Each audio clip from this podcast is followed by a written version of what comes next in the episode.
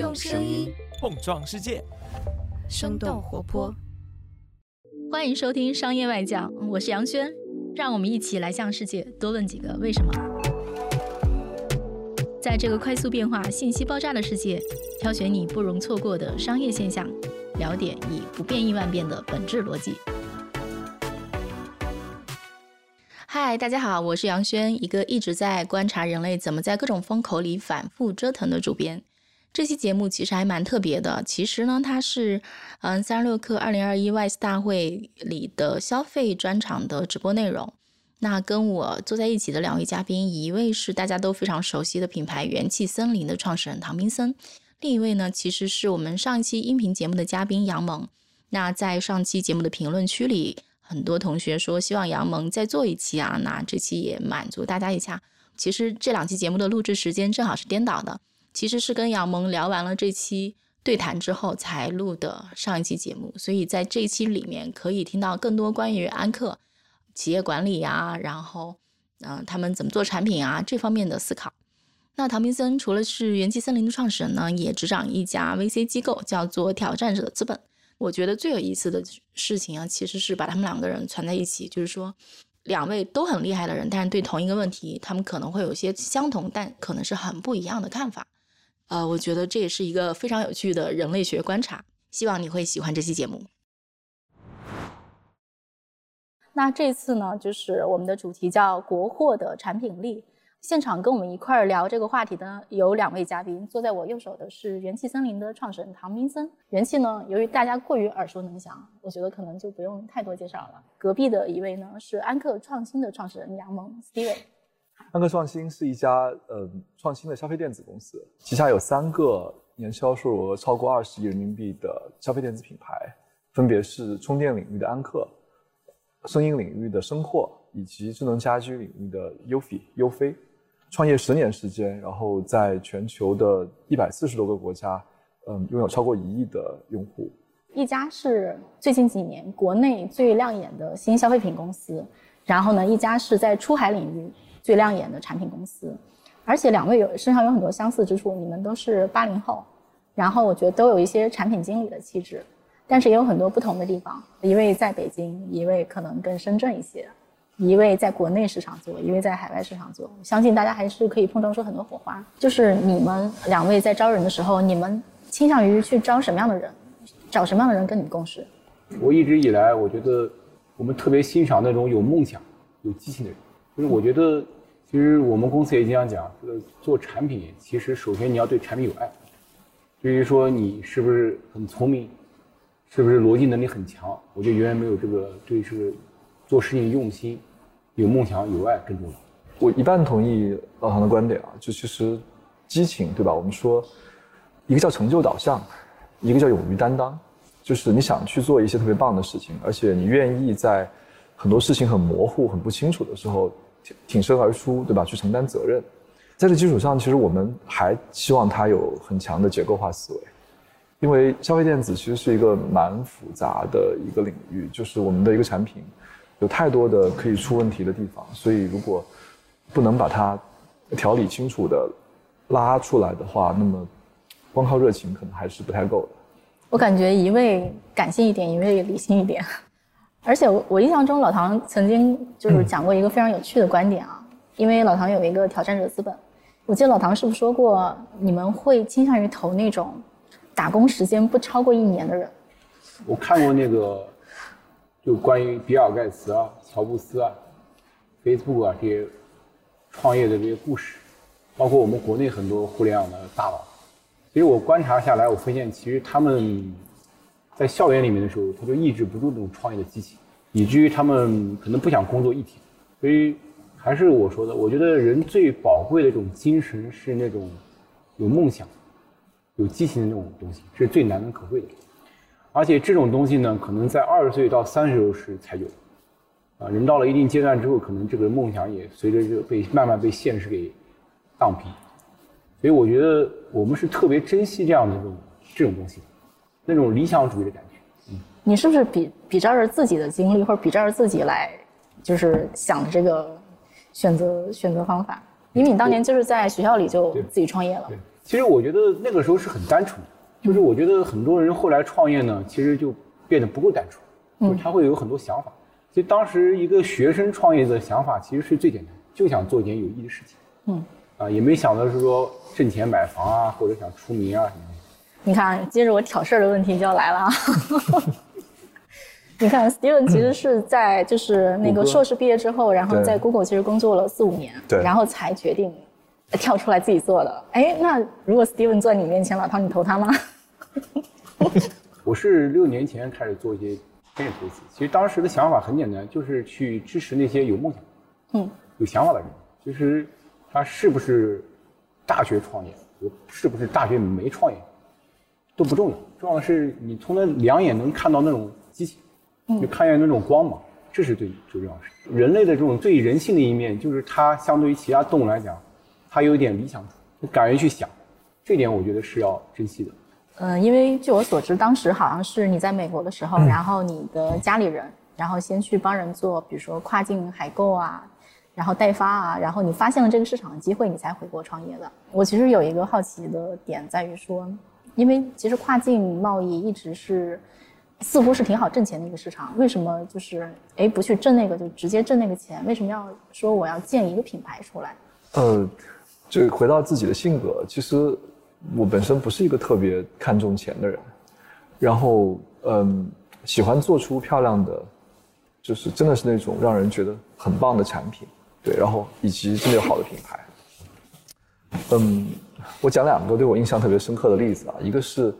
在美国的大的卖场里边，其实所有的 Made in China，在至少十年以前，所有的 Made in China 都是海外的品牌，也就是虽然是中国制造，但品牌都是海外的。那第二个是我当年我记得就一一年从 Google 离职回中国来，这个参加了一个跨境界的一个大佬聚餐，对，然后一桌都是当时深圳最叱咤风云的跨境大佬，然后大家聊的话题。聚焦在都是怎么把产品做便宜，嗯，就比如说当时有一个热议的话题叫如何用一美元包邮，然后在全球卖鼠标还能不亏钱。对，我有印象。说实话，就是这个会让你从心里最底层翻起很多的不舒适。是作为一个中国的对吧，就是创业者，然后你会觉得中国难道真的就是一美元包邮的产品吗？这是我们给全世界应该有的印象？这后来十年的创业经历，其实就循着要，我们我们有一句话叫弘扬中国制造之美，也就是真的把中国制造里那些美的地方，然后创造出来和展示给全世界。那老唐回过头来就讲你，就为什么你会在一六年的时候从之前的领域，比如说你之前做游戏啊或者做其他的，跨到说做消费品这么一个怎么讲，就感觉跟。无论是你的学历背景还是你的从业经历，都很不一样的领域来。就是我跟那个杨萌一样，也是个程序员。对你学计算机的嘛？是一个产品经理。就是，就我其实平时比较愿意琢磨这些事情。大概七八年前的时候，我我是我从小就特别爱喝饮料。七八年前的时候，我就无意中呢看到一些新闻，就当时说 说了很多事情，然后所以我就开始琢磨这个东西，然后研究研究配料表啊。研究研究这里面这个工艺啊，我就发现，我从一个产品经理角度来看，我觉得这里面有很多可以被改进的部分。然后同时呢，是说有很多你说的那种送分题吗？其实之前都在谣都在说一件事情，就是说这个大多数的饮料瓶子成本是最贵的。我是最早是听到这个消息，我觉得不可思议。我们当时是做海外的，所以当时我们经常出国，也看过很多国外的那些饮料啊，哎，觉得都挺好，都挺健康的。然后呢？又能做到口感又很好，又很健康，所以当时我就觉得是奔着一个解决问题角度去研究这个东西。发现越研究，发现这里面，呃，用户的痛点也越多。任何一个成功的企业，你看它的背后，它其实倒并不是想去挣钱。我觉得创始人一开始是想去解决一个问题，然后解决解决，他可能这公司就变大。而且是不是当时其实你的出发点也已经不是钱了？就我觉得任何一个企业，如果出发点是为了钱做，它肯定做不大。嗯，他一定要去解决问题，嗯，因为你只有把产品做好，用户买单，你才挣钱。但你老想着挣钱，你不去解决问题，就做不起来。嗯，两家公司都是有爆款产品的，那所谓做爆款产品这件事情是有方法的吗？举个例子，就是去年其实有一个单品的产品，也就是我们的的这样的一个二十瓦的充电头。大家知道，去年苹果不是不往手机盒里放充电头了吗？对。那么消费者开始要自己选择一个第三方的充电器。对，我也买了。你买了那个？对，那个产品在全球一年销售了超过一千万只，也是我们第一个就是单年销售一千万只的产品。其实它基于底层两个，第一个是对消费者的洞察，因为大家需要找一个高效的好的充电器，但又不希望它伤到自己的手机，所以从技术层面的话，我们把一个是就是领先的氮化镓技术，呃，用进来把那个充电器，我们说二十瓦的充电器，在全球首家做到一个苹果五瓦的那个小体积里边。然后其次呢，它还能够我们叫五十七万次，就是每晚五十七万次去监测这个手机充电的温度，然后确保说是不对手机产生伤害。所以还是回到刚刚讲，就一个是我们的消费者洞察，一个先进技术，这两个真正结合起来的时候，我相信其实有很大的概率会出爆款。那老唐呢，在饮料这个领域里面是同样的方法吗？其实你看那个互联网的历史，最早我说。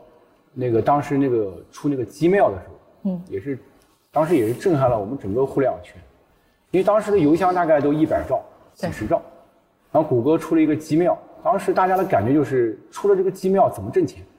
后备公司因为这个邮箱太大会亏钱，但后来发现其实不仅不亏钱，而且这是一个很挣钱业务。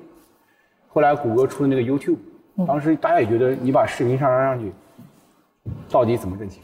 但是其实今天想一想，就包括那个当年腾讯做 QQ 的时候，别人家的 QQ 是呃连不上，嗯，卡顿，QQ 它把这个联网做得很好，QQ 邮箱也是这个过程。就是互联网的历史，你会发现最好的创业机会就是你的产品明显比别人好，所以我们说这叫最容易送分题。这个刚刚杨总说的叫底层的那种技术变化，嗯，能够更好的满足这个产品。我们当时最早的时候，我们就发现大多数的饮料的配料表特别长。为什么呢？它其实是想降低成本，啊，通过加糖来用迎合口感。这个有本书叫做《糖盐》，对，盐糖纸，那个得了普利策新闻奖，这个讲很多那些食品饮料剧，就如何通过加糖来让大家上瘾。对对。那其实呢，它不健康，所以其实能做一个又健康，然后配料表又简单的，就是我们认为的送分题。那这个就是你需要付出更多的成本。就跟当年我说我在公司讲，就像 Gmail、QQ 邮箱一样。那么这里面核心什么呢？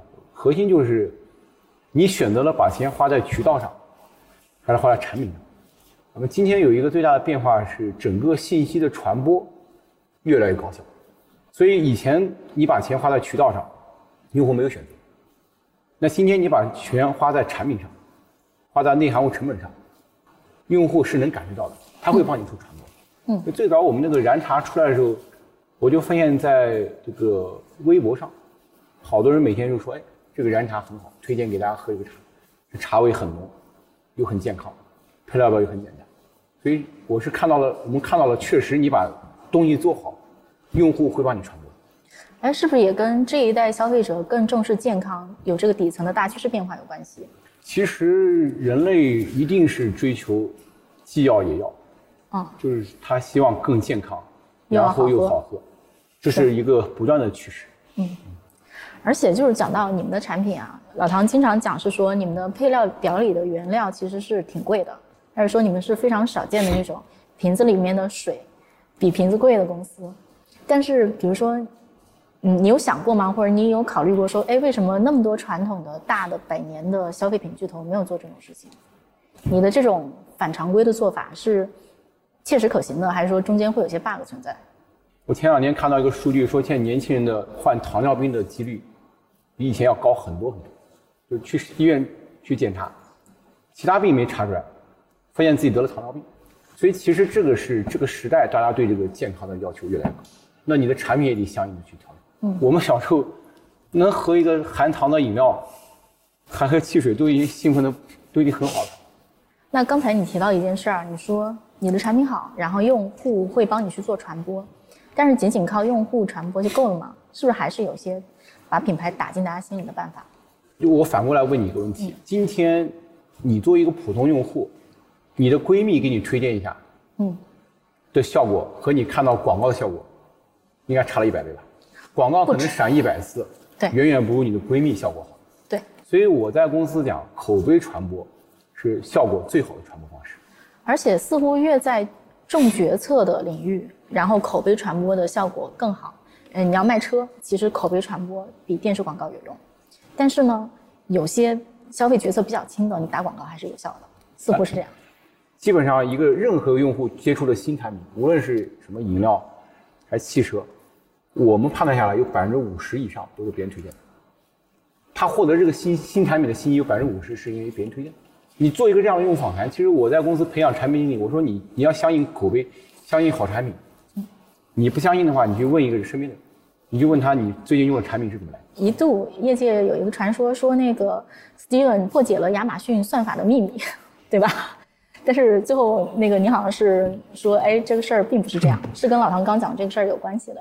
对，在好产品是原点的这个点上，我跟老唐的观点一样。其实大概是二零一五年，然后我去亚马逊全球的他们的 GM 的峰会上面做一个分享。提问的环节就有一个人提了个问题，说：“听说你在亚马逊上卖的很好的原因，是因为你破解了我们的算法，把你的产品都排在搜索结果最前面，是不是这样？”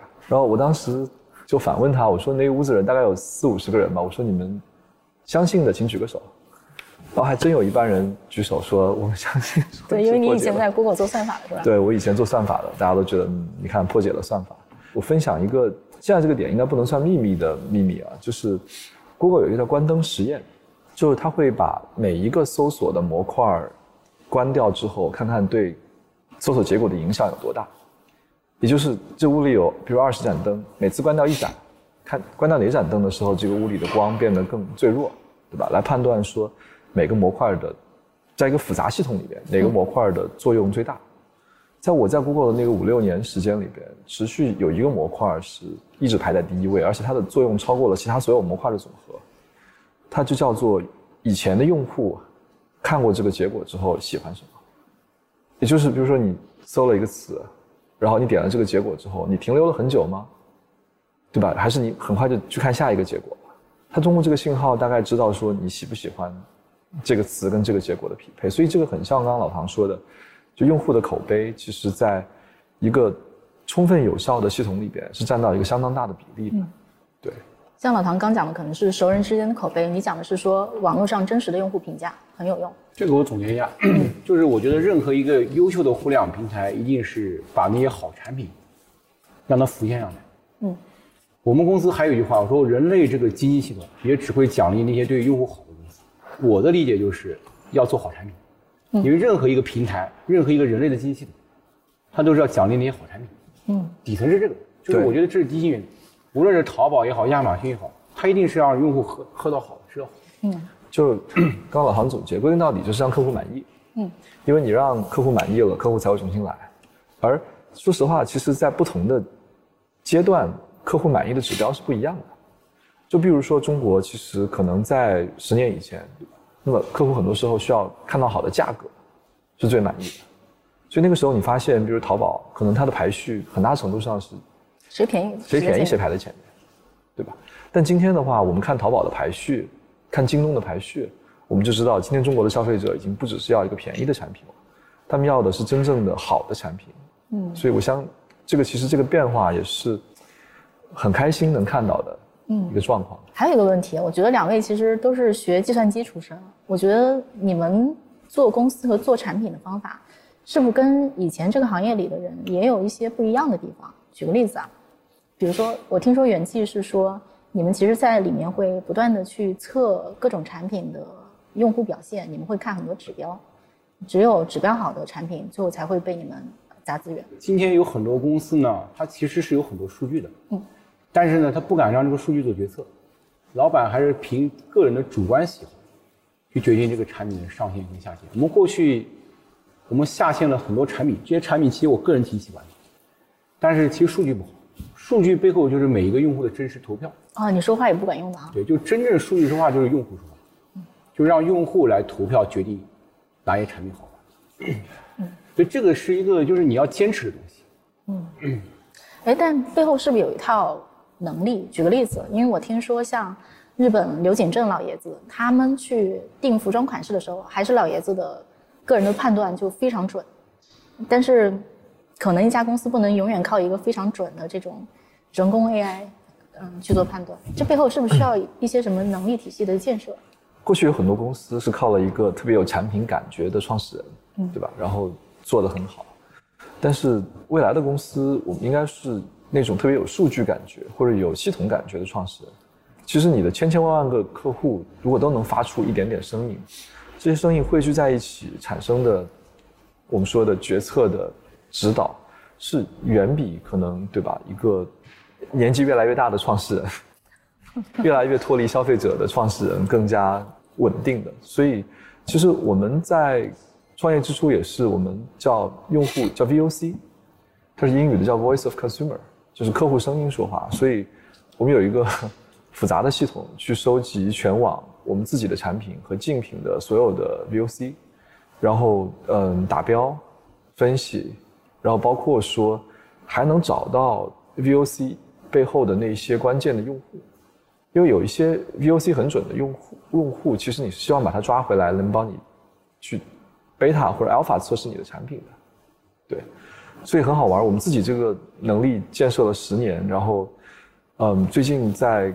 把它 SaaS 化出来，就是把它变成一个 SaaS 产品，然后这个公司 actually 老唐还投了一点哦哦，我知道那个公司，小雅对。对，或者我们觉得未来的消费品企业吧，就是能够量化的依据客户的声音来做大量的决策，这个是一个基础能力。嗯，对。哎，但这个会不会跟比如说你们当年大量的产品是在亚马逊上卖出去的？然后你去搜集这个 VOC 比较容易，跟这个有没有密切的关系？但老唐他们会不会稍微难一点？因为他们大量的产品是在线下渠道卖出去的，都有线上的这一块。其实我觉得都可以收集。关键，我觉得底层还是你作为一个老板，能不能放下你的执念，嗯，不以个人的喜好为主。其实人是一个很难相信数据的东西，很容易相信这些他的感受。你自己也挣扎过吗？我我们经常挣扎，就是我们有很多我特别看好的产品，但是数据不好。那就不能上线，就砍掉了。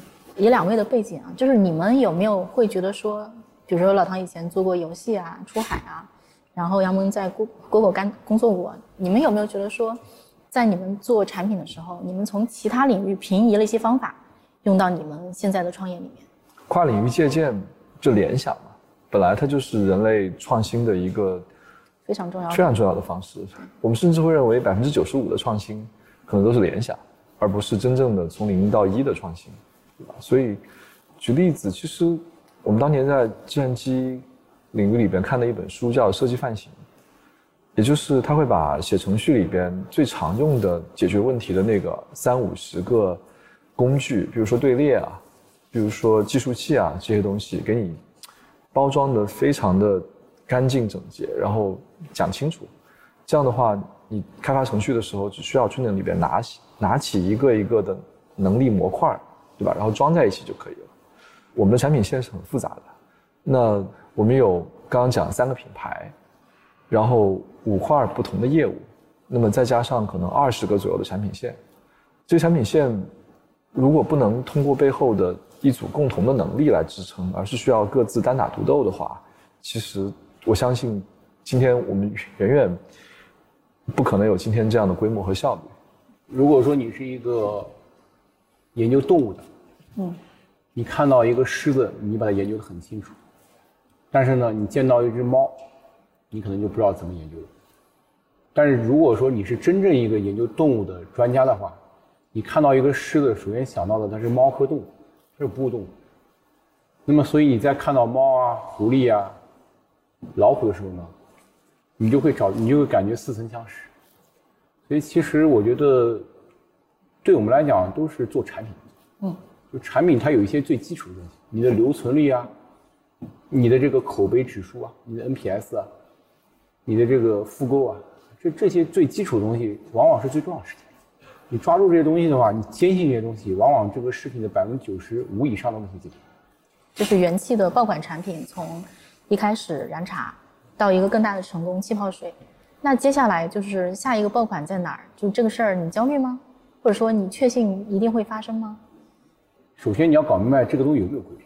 如果说你认为这个行业是一个没有规律的行业，那就撞大运，那确实不是好，那就那对于我觉得一个创业者来讲，他应该选择一个有规律行业，或者按照如果他没规律，那就去赌场，赌场是最没规律。哎，那是不是意味着说，就是系统性的产生爆款产品，一个是方法论的问题，另一个是不是就是说跟对团队的激励也是有关的？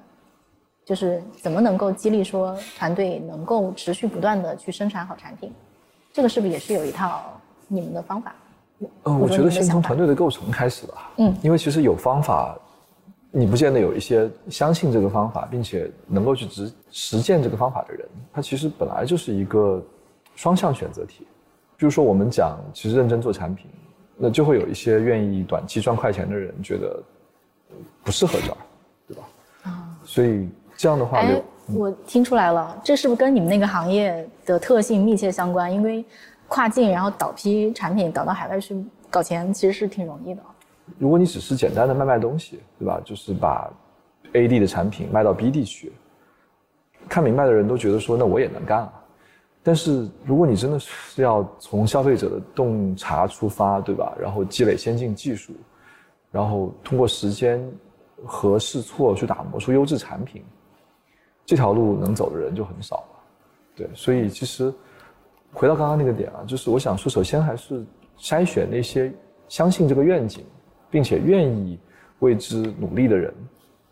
嗯，我们有一句话其实从华为学来的，我们叫首先分配的是机会，能够给你一个机会，让你去打造一个，对吧？然后你你想打造出来的产品，这个首先就是一种成长，而这个成长就是你获得的第一个回报。它可能成功，也可能不成功。如果成功了之后，你会有，对吧？经济上的更多的回报。如果不成功的话，只要你过程中获得了成长，那么公司给你第二次、第三次的机会，相信你总能在这个平台上获得成功。嗯，老唐是不是也遭遇过类似的事情？觉得安克这生意我也能做，就出去 copy 他。这个很正常，还是要看这个人的初心什么。就我觉得，就我们公司叫做不要有机会主义啊，看到一个机会你就搞一下子。这种人他是没有办法把事情做成。真正人类社会还是奖励那些解决问题的人，不是奖励那些抓住机会的人。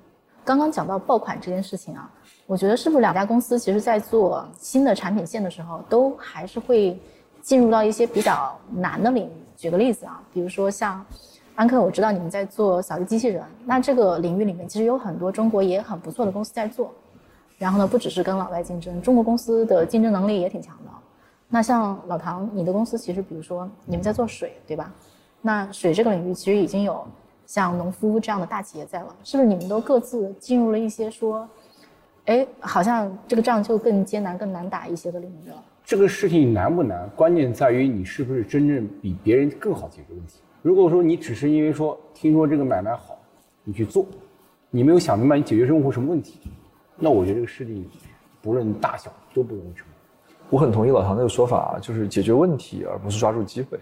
嗯，比如像家庭清洁这样一个领域，其实各个国家、各个地区都有特定的问题，而且很多通用的问题还没有获得很好的解决。今天的确，这个领域里面有很好的公司获得了相当的成功。所以我们提出的问题是说，比如在家庭清洁这个领域里边，我们现在的产品形态到底是 iPhone 几？也就是如果已经是 iPhone 六了或者 iPhone 八了。那我们觉得，我们再再进去做，其实也没有太多意义，对吧？如果它现在还只是 iPhone 一，这个市场还远远没有到就是水落石出的时候。老唐，你觉得那个包装水这个领域到 iPhone 几了？我觉得肯定是远远没到啊 iPhone 十。其实就是元气在打上一场仗的时候，克服了很多巨头的围剿。然后你们其实自己自建了很多工厂，才把这场仗磕下来。那我现在有一个问题，就比如说，未来你们还要继续建厂吗？建厂这件事对你来讲，它的重要程度有，呃，打几十分是满分的话，你打几分？最早我是反对建厂，嗯，因为我之前也投了很多小米公司，还投建厂，我说不要搞，我说这个重资产，我们应该学苹果，把产品做好，工厂交给别人。那后来呢，我发现不是这样的，就。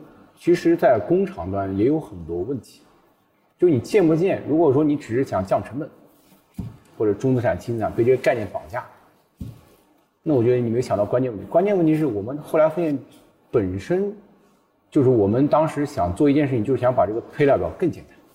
就是我们要删掉那个山磷酸钾，那防腐剂。因为我们看国外的那些汽水都是不含这些东西的，但你发现国内呢，它没有这样的东西，所以当时我说这个不仅仅是重资产倾向，恰恰是一个机会，恰恰是用户的一个痛点。嗯，所以在这个问题上，我们决定去做重资产。那在做的过程中呢，我们 又遇到巨头围剿啊什么的，但这不是我们巨头围剿，不是我们建厂的主要矛盾。主要矛盾是当时我们觉得其实可以有更好的厂，包括我们现在的工厂，我们提了一个更高的要求，就是三零工厂。零碳排放、零排污，啊，零添加防腐剂，这是未来我们对所有工厂有一个更高标准。包括我们说，我们能不能建中国最美的工厂？以前是因为我建了第一个工厂之后，我去那个我们的滁州工厂，它那工厂呢栽了几棵树，很多工厂都栽进树，但是我就感觉跟我以前去国外那些工厂比，还是感觉不够好。所以我们新的工厂，我们叫森林里面的工厂，就整个你去的那个工厂，像是在森林里面。真正跟大自然无缝结合在一起，我觉得这都是中国和中国的用户对中国未来所有的消费品企业在供应链上的一个更高的要求。我觉得从这个角度看，你重资产是值得的。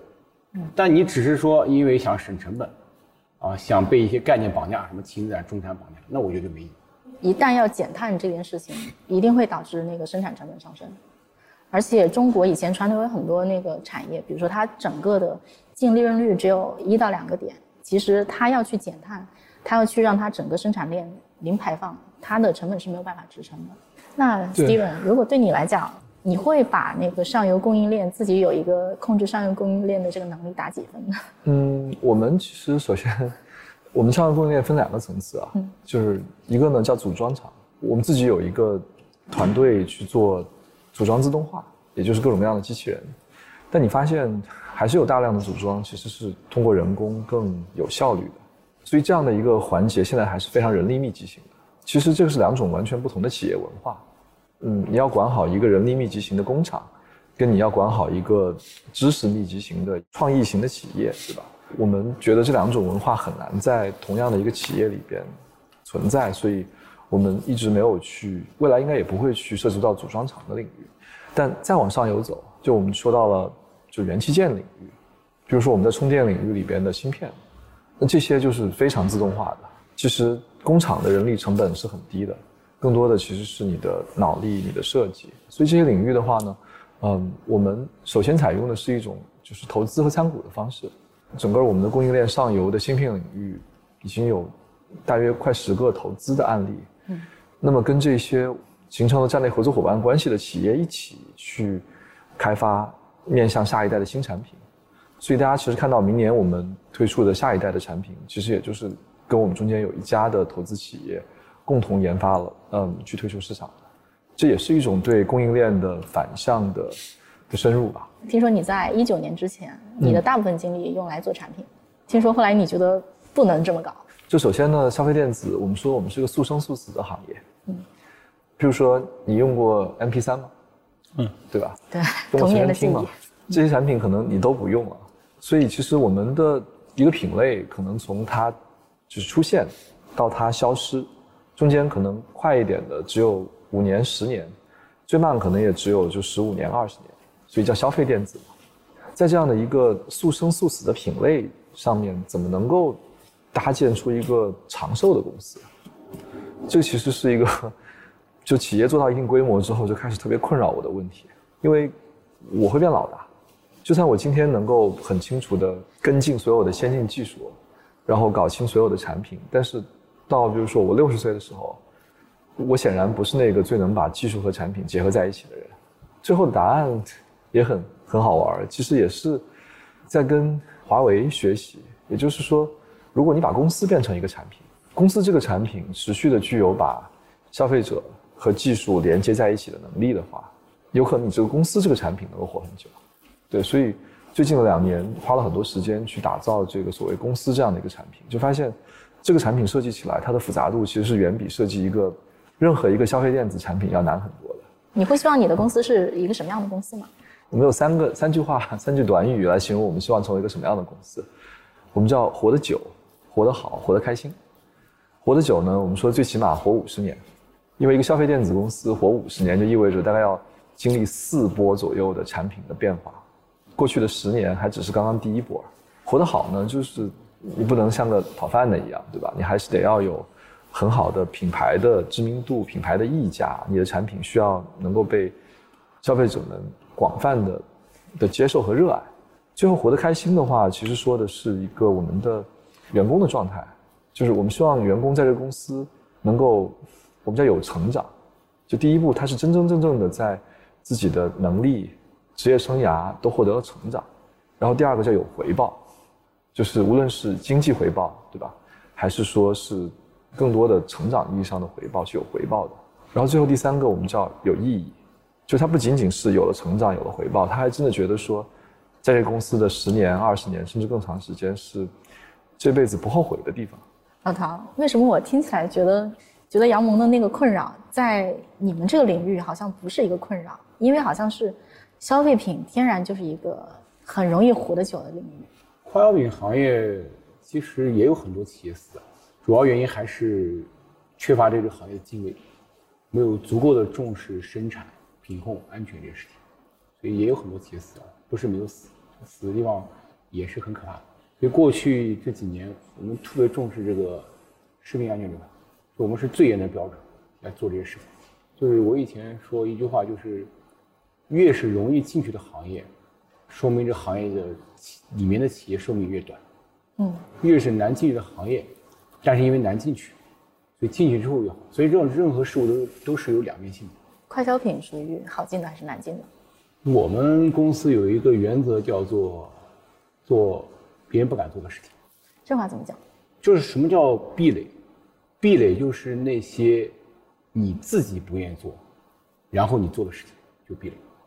而不是你觉得别人不愿意做，别人不能做，你做的事情。哦，就这是两个两个档次，就是其实大多数人都差不多，就是你能够克服你自己，就是最大壁垒。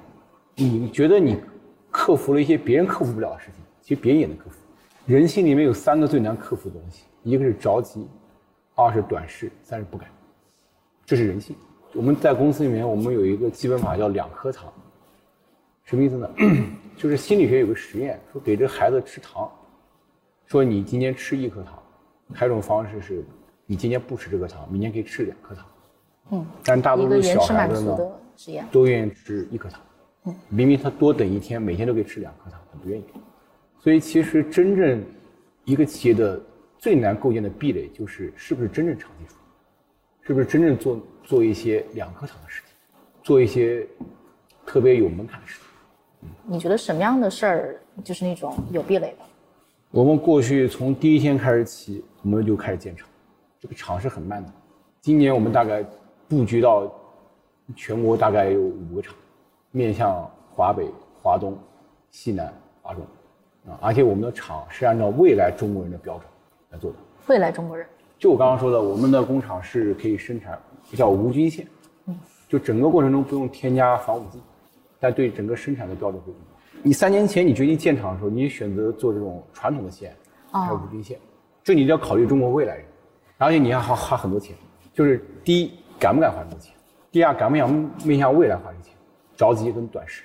第三个，你讲的是不甘是吗？不敢，不敢。嗯，我们五年前的时候做了一款燃茶，刚刚摸到了一点饮料的门道。后来我们定了一个目标，说其实中国最大的市场是汽水，这个汽水这市场。你们可能看到一篇文章，还是你们三十六氪写的，说这个中国有一帮汽水被外资企业给打没了。对，是。国内的企业也没人敢做这个事情。对，再也不敢。五年。当时我说我们可以试试，我说越是别人不敢干的事情，你去挑战一下，可能会有机会。所以当时我们出了这个气泡水。回到就公司这件事情，我的印象中，你是不是对你们公司的团队激励有一些你自己特别的打法或者做法？就是我们是特别愿意去用一些年轻人，就是那些可能在别的公司觉得这帮人是天马行空，呃，有点不接地气。其实好多人说这个什么互联网思维，其实我觉得互联网思维不重要，重要是互联网精神。互联网精神有两点，一点是对人才的足够重视，以至于他愿意发期权、发股权，以至于他们推崇平等包容的文化，允许大家犯错误。第二就是对产品的足够重视，以至于他们一开始上市的时候，他们不愿意不考虑到底这个产品能不能挣钱，只考虑是不是用户喜欢。嗯，这是我觉得对互联网精神的理解。其实你们公司的这个做成事儿跟没有成事儿的这个激励差距是很大的。我们是有这种对做成功产品的那种巨额的激励，但是呢，我们也认为这个事情呢，就是说不能让大家觉得去奔着这个激励去做事情。所以其实我们长期来讲，我们更希望这家公司是一群有爱的人，做一些有爱的产品，让这公司对人有爱。因为这个产品东西有时候成不成，它也是不是你想象那么简单的。很同意刚刚老唐那句话，就是不能以钱为开始，就不能以激励为开始。就首先还是，他是一个渴望成长、渴望成功的年轻人。就是我们觉得，一个公司的价值的分配，很大程度上应该由它的价值创造来决定。也就是谁创造了更多的价值，谁就应该分到更多的价值。比如说，举个例子，对一个重资产型的企业，主要靠那些资产在获利的时候，就应该资本拿走更多的价值。对吧？或者股东拿走更多的价值，而对我们这样的，就是我们说是非常的知识型的和创意型的，真的靠我们的产品经理、靠我们的品牌经理们那些，包括我们的研发工程师们，对吧？我们的技术专家们，他们那些最好的想法和点子。我们还有一个比方啊，就是说 我们叫打折率，就是你的产品放到这里，什么也不干，过一年时间，它会贬值多少？就叫你公司价值的打折率。有些行业是不打折的，譬如说。饮料行业里的茅台，对吧？放这儿放一年，明年哎变贵了。而消费电子行业就比较惨了，你把任何一个，你把全世界最牛逼的消费电子产品，比如 iPhone 放到这里，放一年七折、六折，对吧？所以其实一个打折率高的公司，本质上就是它的每一年需要新创造很多价值，否则的话，这个公司就会迅速的贬值。这个新创造的价值，如果在知识经济里边，它就必须是由员工来创造的，必须是由这些同事们来创造的。所以。想清楚这个逻辑啊，就我们就会说，我们希望我们能够把真正的绝大部分的产生出来的收益和利润，能够分配给我们的劳动者，然后我们通过工资奖金加上经营的分红，再加上新业务的我们的股份，总体来说是要实现这样的一个对吧？在一个创新创造的业务里边，劳动者能够拿走大部分的这样的一个目标。刚才那个 Steven 讲了。可能对你们这个领域来讲，速生速死可能是一个特别要命的问题。我想能修正一下，就是其实当我们说消费电子是个速生速死的行业的时候，并不代表说公司会速生速死。对，这个公司一定会速生速死。产品会速生速死，意味着很多新品类会从源源不断的长出来。对。那么如果你的公司对吧，你的机制，你积累的底层的技术，你这些最有创造力的年轻人们，他们能够快速的去抓住这些新兴的品类。那你的公司应该在速生速死的土地上长得越来越好才对。对，就不断有新东西冒出来。对的，对对，所以也不是说速生速死就意味着公司一定 很危险。对。其实最有代表性的就是这个电影这个行业，它也是个速生速死，一个片子就一天火。但这里面有一家公司特别牛逼，就是皮克斯。皮克斯对，就乔布斯当时创立的另外一家公司。嗯，但是他们的核心能力就是鼓励怎么去保证创新。他们特别强调这个对产品的这种追求啊，这这都是我觉得都是可以学习。老唐，那你觉得对你来讲关键挑战是什么呢？我们现在正在变成一个传统公司，就是我们要向传统公司学习如何把渠道做好。用户是喜欢我们产品，但是很多地方看不到我们产品。如何把这些网点连接起来，管理好，这是我们未来几年一个很大的挑战。比如说，我作为一个外行，我会觉得说，哎，把货铺下去不就好了吗？这个事儿有能有多难？这还是很复杂。其实很多企业就是那些很牛逼的消费品公司，它有个很重要的能力，就是真正的把一个一个网点连接起来，整齐划一的把它的产品铺到那个冰柜里面去，这是一个很强大的一个能力。嗯，你刚刚讲的关键词是连接和整齐划一，是说这个本质上它是个组织能力吗？组织能力、管理能力、信息系统能力。这这缺一不可，你只有组织，你没有信息系统就不行。如果在就是快消品这个领域里面去找特别大的企业，你很想学习的企业，你会找谁？比如有你的榜样吗？我觉得可口可乐是一家非常伟大的公司。可口可乐 CEO 说了一句话，他说可口可乐是世界上唯一一个能够把一瓶饮料铺到全世界每个角落的公司。就今天你去非洲、南美洲、北美洲、欧洲，你在再偏僻地方，你都能看到获客。它的渠道精细化能力和对渠道连接能力是非常强。而且我觉得这家公司的抗打击能力也非常强。这是一个活过了一百年的企业，扛过了二战，对，扛过了各种社会思潮，扛过了大家反唐的浪潮。安克，你们会觉得会选哪家企业去作为一个对标？对，把所有消费电子品类放在一起看啊，最大的品类是手机，全球一年五千亿美元，大约是十五亿部，平均价格大概三百多美金的样子。第二大的品类是 PC，大约是两千亿美金。第三大的品类就到平板了，平板只有七百亿美金。第四大可能是手表，智能手表也可能是智能耳机，都不到五百亿美金。所以你发现从第一名的五千亿到第四名的不到五百亿，落差就是下的非常快。所以这是我们说深海，深海里面其实一共只有四五个五百亿美金以上的品类。然后相反的话，另外一头我们叫浅海，也就是我们说的，一百亿美金左右的品类。就像我们说充电。充电其实是一个，它还有充电器、充电线、移动电源，还有各种各样的产品。其实每一个产品都是一个五十亿、六十亿美金规模的品类。稍微算一算，就发现我们已经看见了一百多个前海的品类。而且我们相信，随着消费电子的技术蔓延到其他产品上去，其实是会变成几百个前海的品类。那从对标的企业来讲，我们觉得，说实话，一个企业要诞生出一个全球化的能力出来，其实。在前海这么短的赛道里边，其实是很难的。所以你真的看我们对标的，通常都是那几家在深海里边，就像苹果、像华为这种。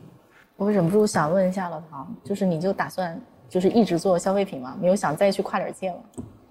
就其实这个里面还是有很多问题没解决，把这些问题解决完之后再看你年纪有多大了。那我觉得这个至少得二十年吧。至少二十年。对，这这里面还是有很多很多要解决的问题。有个问题啊，想问两位做个选择，就是你们是觉得说中国国内市场难做，还是海外市场难做？二选一，杨萌你先来。从我过去的路径来看，肯定是海外市场。我在海外市场更快的做到一个更大的规模。你觉得海外市场好做？海外市场对我来讲是更容易的。老唐，我刚才跟乱一样，我也以前也是做海外市场。海外市场好做。那其实安克现在那个是要反攻那个中国的本土市场。你们打算怎么做？然后老唐可不可以听完他的讲法，然后做个评价？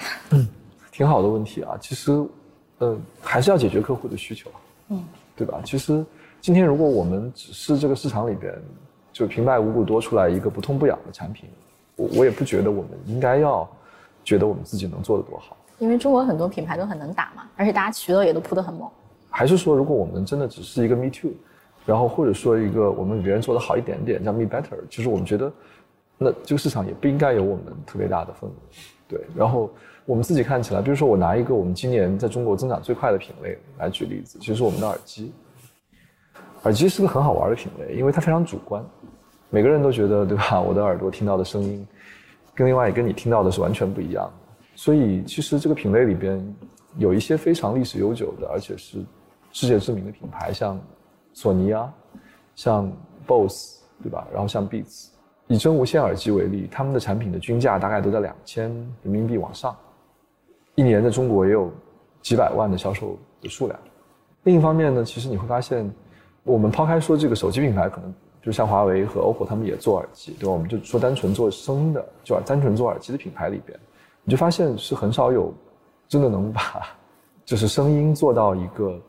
国际一线的水平，把产品的细节，最后也是把品牌给消费者带来的价值感做到国际一线水平的。就你还是认为自己的品牌好，技术好？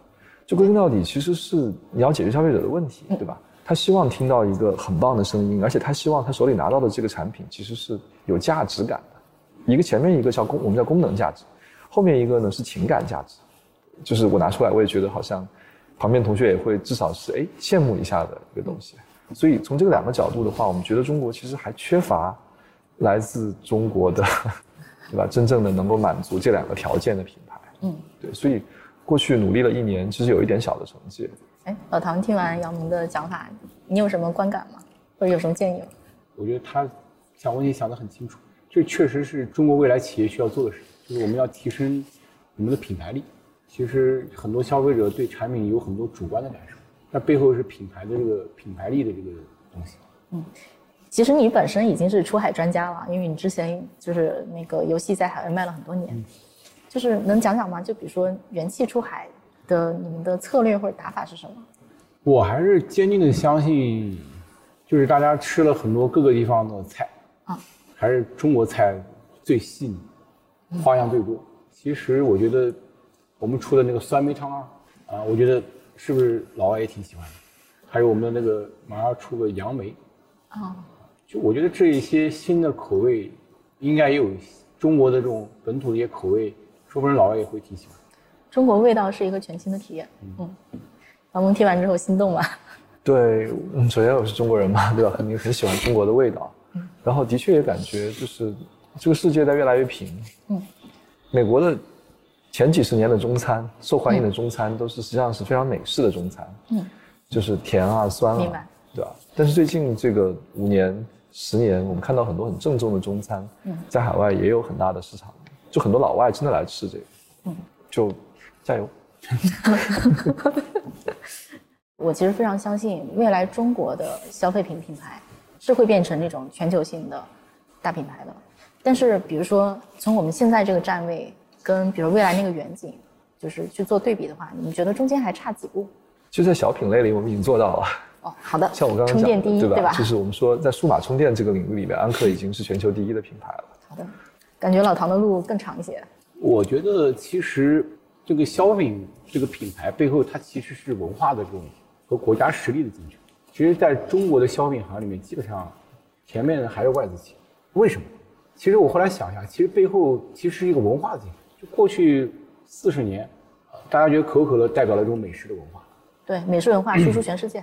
嗯对，所以我认为未来我们最大的机会是伴随着这个国家的崛起和国家的这个软实力的崛起，你自然就有这个机会走向全世界。这个是跟国家是有息息相关的。就消费品这个东西，它是一定是急不得，就一定是跟着这国家这个自信慢慢起来。嗯，如果让你们用几个词儿来形容你们的二零二一年，会怎么形容？我可能只有一个词啊，对，我觉得叫我叫变革。安克是个十年的公司了，我们今年十周岁。那么前九年它成长和发展的方式跟第十年成长发展的方式有很大的变化。对，过去是我们在做产品，我们在做营销，我们在做销售。现在其实是我们在做公司这个产品，由公司这个产品来赋能很多的新一代的年轻人，真的是新一代年轻人，他们来去做。他们想做的新兴的业务，这个背后其实有很多的勇敢的放手，很多的 艰难的，但是对这个变革还是挺坚定的。嗯，就是勇敢的放手，就说明心需要心脏需要大一点儿要阻止自己去插手的欲望。其实是你要对未来有坚定的相信，就是你要站到未来看现在，对吧？你相信这群年轻人在五年、三年、五年之后都会是。独当一面非常棒的人，那么这个点你需要把机会交给他们。那老唐呢？我觉得今年特别艰难，因为今年我们无论是渠道也好，供应链也好，我们都遇到了很多的挑战。所以这一年大家也成长了很多，整个对这个行业有更多的理解，更多的感受。更多的理解怎么讲？你需要一点点来，把工业做好，你需要把渠道做好，重视你的产品。每一件事情都少不了。就是两位觉得自己今年做的相当硬核的一件事是什么？呃，我们以前是五个不同的事业部，事业部的负责人呢，大约都在四十到四十五岁的年纪。今年我们在事业部往下下拆了一层，叫产品线，所以大概是二十来个产品线，负责人的年纪一下就降了十岁，大概是三十二三岁的样子。那么大的产品线可能有十。二十个亿的规模，小的产品线可能也有三五个亿的规模。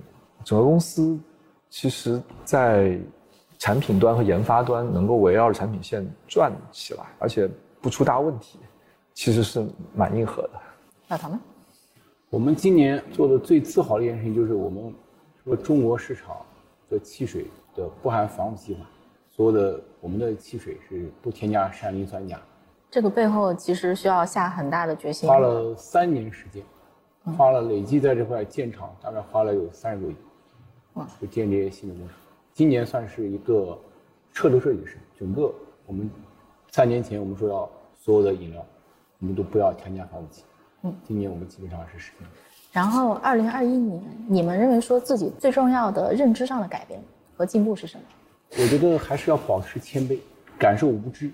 就我觉得任正非说这句话特别对，叫当一个人觉得自己渺小，就变得伟大。就真的是知道太少，太就以前觉总觉得自己什么都懂，啊，可以挑战一切。其实要敬畏这个行业。我认知的变化，一句话叫从管理到赋能，就是以前是自己管业务，然后真的变成是去赋能很多人。你们相互之间想一个就是你们想问对方的问题，把他们想起来了吗？我刚刚想问的一个问题，你回答了。我说你有没有考虑过做手机？你说你不做。那我电动车有考虑过吗？以我今天的，我觉得对企业和对创业的理解，如果再来重新回到十年以前的话，我觉得应该去做深海，对吧？因为其实深海的话是本质上是你自己去掌控每一个细节，然后把一个企业和一个产品做到极致，而且对社会带来巨大的影响，这是毋庸置疑的。但今天我觉得走上这样一条做前海的道路的时候呢，你就得换一种选择，你就不能说我自己去亲力亲为，把每一个产品的细节抠到极点，因为你的品类太多了。相反，你只能把公司这样的一个产品抠到极点，然后完了之后，希望你的同事们他们能够去做一个一个的品类，其实也是一种活法，就有点像做深海的话，就是自己到卓越；做浅海的话，就是到了。己欲立而立人，己欲达而达人，看着别人到卓越。杨总有什么想问老老唐的问题吗？我觉得老唐是一个好像不知疲惫的人，对吧？创业、投资，然后搞各种各样的事情。所以，你有想过你退休之后会干点啥吗？其实我还是想做一些天使投资事情，就帮助这些帮助这些年轻人探索一些未知的东西。啊，你你做天使投资的好处是。你可以更开阔一点，学习很多东西，同时呢，也可以帮助很多人。好的，那今天的节目就到这里，感谢你的收听。如果你对本期节目有任何想法呢，欢迎在各大平台，比如呃苹果 Podcast、小宇宙、喜马拉雅、三十六课等等啊留言跟我们分享。那我们下期节目再见啦！另外，也欢迎大家加入商业外将的听众群，分享你对我们内容的看法，或者呢。非常非常希望能够获得你，呃，推荐合适的话题，或者是说推荐合适的嘉宾，来跟我们一起聊聊。